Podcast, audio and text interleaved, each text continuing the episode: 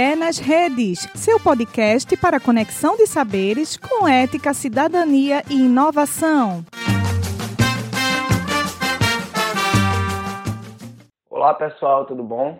Eu sou Yuri Borba e estou aqui para gravar esse episódio do podcast Correndo em Busca da Saúde. No episódio de hoje, nós abordaremos a questão da corrida e dos benefícios que ela traz para a nossa saúde mental no contexto da pandemia da Covid-19. Estou aqui com a companhia de Glória Santos, Letícia Maria e Rafael Cupertino, acadêmicos da Universidade de Pernambuco. Para iniciar, gostaríamos de reiterar a importância da manutenção do isolamento social e do entendimento de que, apesar da, do programa de vacinação estar em andamento, a pandemia ainda é uma realidade, ela não acabou e nós precisamos nos proteger respeitar os protocolos, respeitar as medidas sanitárias e torcer para que em breve nós estejamos todos juntos. Nós também gostaríamos de nos solidarizar com as mais de 300 mil vidas perdidas no nosso país e gostaríamos de salientar novamente a importância do autocuidado, porque assim nós cuidaremos de nós e dos outros. Para começar, falando sobre a atividade física de uma forma geral, o diretor-geral da OMS, Dr. Tedros Adhanom, certa vez disse o seguinte, abre aspas, é fundamental que as pessoas se mantenham ativas. Cada movimento conta, especialmente agora que gerenciamos as restrições da Covid-19, nós devemos nos mover todos os dias, com segurança e criatividade. E nós sabemos que, independentemente da idade, a atividade física, o exercício físico é muito importante para a manutenção da saúde de uma forma geral, é, aumento da massa muscular, diminuição da gordura corporal e uma consequente melhoria na qualidade de vida. Bom, eu gostaria de passar agora a palavra para a Glória e eu queria que ela falasse um pouco dos benefícios da corrida.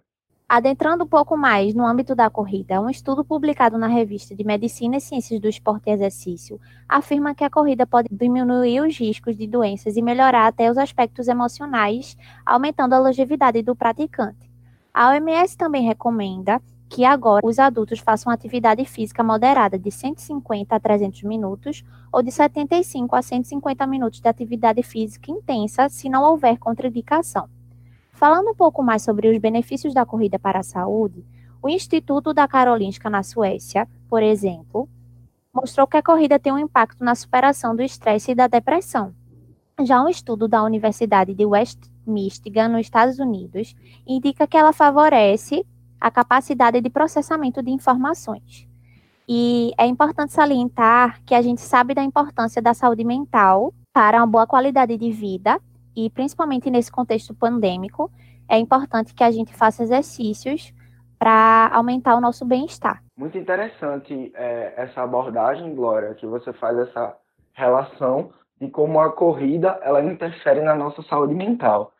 Eu gostaria de ouvir de Letícia agora os benefícios da corrida, que ela continuasse falando um pouco sobre isso, relacionados à saúde mental, mas que ela também me apontasse estudos que se relacionassem com a saúde mental e a pandemia da Covid-19. Então, de acordo com o diretor da OMS, essa pandemia ela causou um impacto muito grande na saúde mental, havendo um aumento no número de casos de pessoas com depressão e ansiedade em diversos países. Já um estudo da Universidade do Rio de Janeiro aponta que houve um aumento de 90% nos casos de depressão aqui no Brasil também houve um aumento de ansiedade e de estresse. Um dos benefícios da corrida é fazer com que o cérebro libere alguns hormônios, como endorfina e serotonina, que são hormônios que vão ajudar na redução de sintomas de depressão e de ansiedade e vão acabar proporcionando um bem-estar em quem faz o uso dessa prática de atividade física. Muito obrigado pela sua contribuição, Letícia. E isso aí fez com que é, eu pensasse numa coisa e me surgiu até uma dúvida que eu vou pedir para Rafael tirar essa dúvida. Porque, assim, a gente acaba de perceber que é importante a prática da corrida para que a nossa saúde mental fique em dia. Mas num contexto pandêmico como esse, como, de que forma nós podemos correr, Rafael? É muito importante citar né, que a corrida é um esporte individual Sendo assim, ela é perfeita para ser praticada dentro desse contexto pandêmico, né? Tendo em vista que você não necessariamente precise da companhia de outras pessoas para a realização da prática. Também é muito legal frisar que a corrida pode ser praticada em parques ou até na própria rua, né?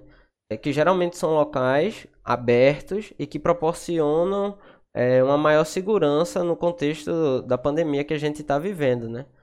Eu gostaria de salientar também que após os 30 anos de idade é muito importante o acompanhamento médico para a realização dessas corridas, né?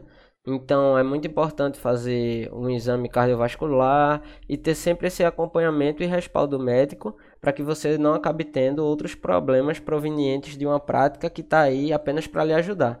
E esses problemas como sedentarismo, obesidade, hipertensão, diabetes, né, são, é, são doenças que, se por um acaso a pessoa vier a ser acometida pela Covid-19, ela vai se encaixar naquele grupo de risco, né?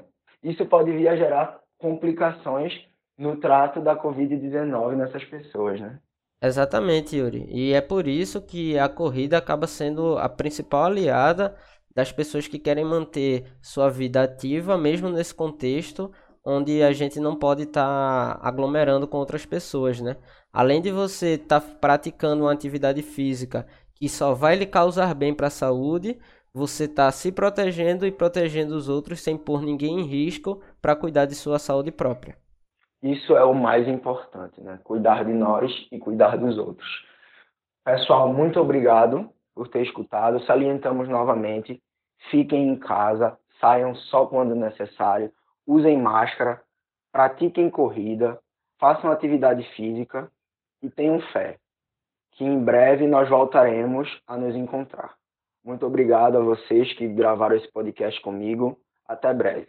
Tchau, tchau, pessoal. Obrigado, pessoal. Tchau, tchau. Até a próxima. Tchau, pessoal. Obrigada. Tchau, gente. Obrigada. E pratiquem exercício, não se esqueçam.